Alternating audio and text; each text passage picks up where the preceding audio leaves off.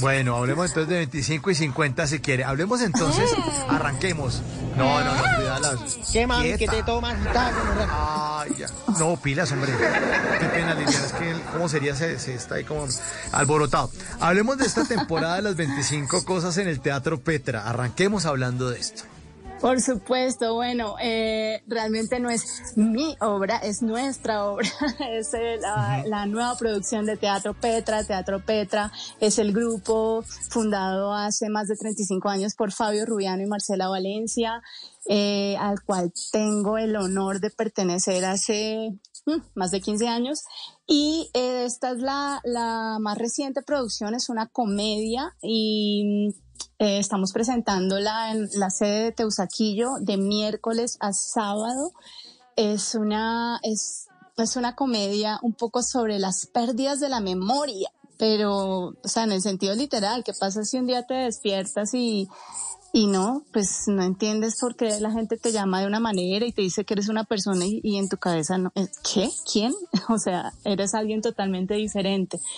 Y pues en escena estamos eh, Marcela Valencia, Jack Tukmanian, Julián Román y yo. Ese es, eh, pues en resumen, 25 cosas. La gente muere de la risa de principio a fin.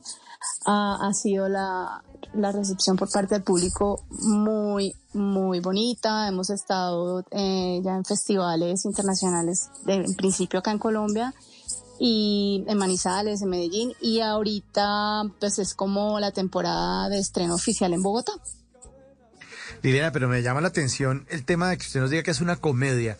Lo que uno normalmente espera al Teatro Petra son cosas muy serias, una pilera de este grupo de actores que están allá eh, pendientes, del, además de con unas ideas de Fabio que son increíbles. Eh, comedia ya nos pone a, a pensar en otras cosas.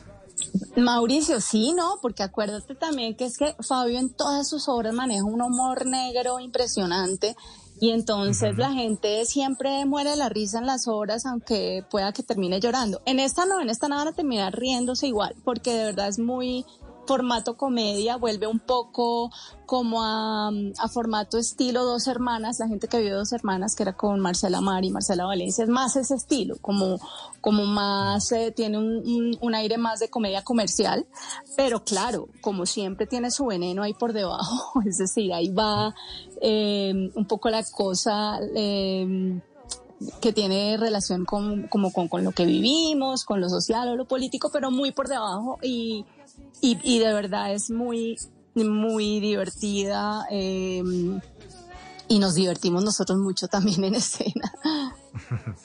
ya, ya inició la temporada, ¿no? El, 18, tengo entendido. Sí, empezamos el miércoles pasado, lleno total, de miércoles a sábado. Eh, sigue, sigue llenándose la reserva, las ventas, entonces les recomiendo pues que, con anticipación entren pues a tu boleta o reserven en las redes del teatro porque está impresionante la acogida.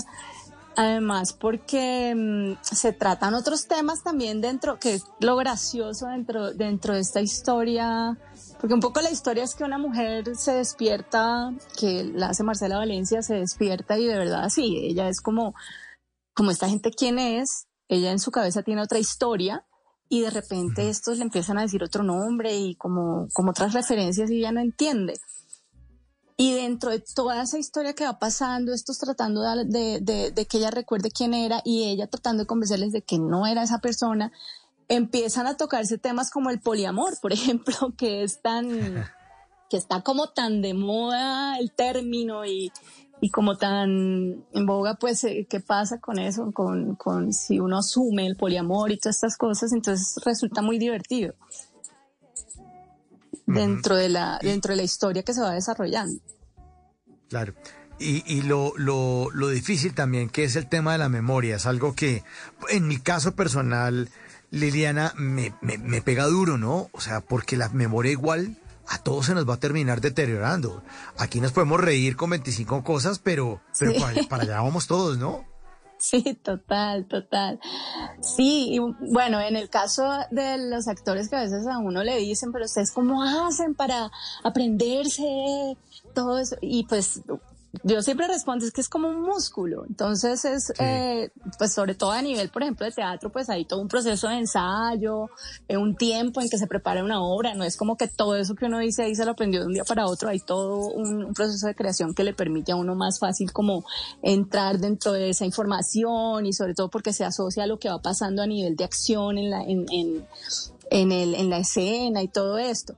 Eh, y en el caso de la televisión es, es, yo digo que es un músculo de memoria inmediata, porque luego uno se le olvida, es decir, uno preparó las escenas para el día de rodaje y puede que al día siguiente o a los dos días ya uno, se le, o sea, ya te preguntan y ya se te fue la escena. Eh, entonces, pues es como un músculo y siento que, que, claro, que es algo en lo que tenemos que trabajar todos. Eh, y más pues cuando ya, cuando pasan los años y todo, pues como seguir ejercitando, como nunca dejar de aprender, siempre estar eh, eh, también haciéndole gimnasia al cerebro, no solo al cuerpo. Sí. En las noches la única que no se cansa es la lengua. Por eso, de lunes a jueves a las 10 de la noche empieza Bla Bla Blue con invitados de lujo. Aquí está, Quinito, Quinito, su amigo, su amigo. Los saluda Buxi, soy Yuri Buenaventura. Los saluda Orlando Duque, clavadista. Muchacho. Les saluda Don Fulano. Los saluda Rogelio Pataquigato Casuchi. Los saluda Hernán Orjuela. Con buena música, con historias que merecen ser contadas, con expertos en esos temas que desde nuestra casa tanto nos inquietan y con las llamadas de los oyentes que quieran hacer parte de este espacio de conversaciones para gente despierta. Bla bla blue. De 10 de la noche a 1 de la mañana. Bla bla blue. Porque ahora te escuchamos en la radio.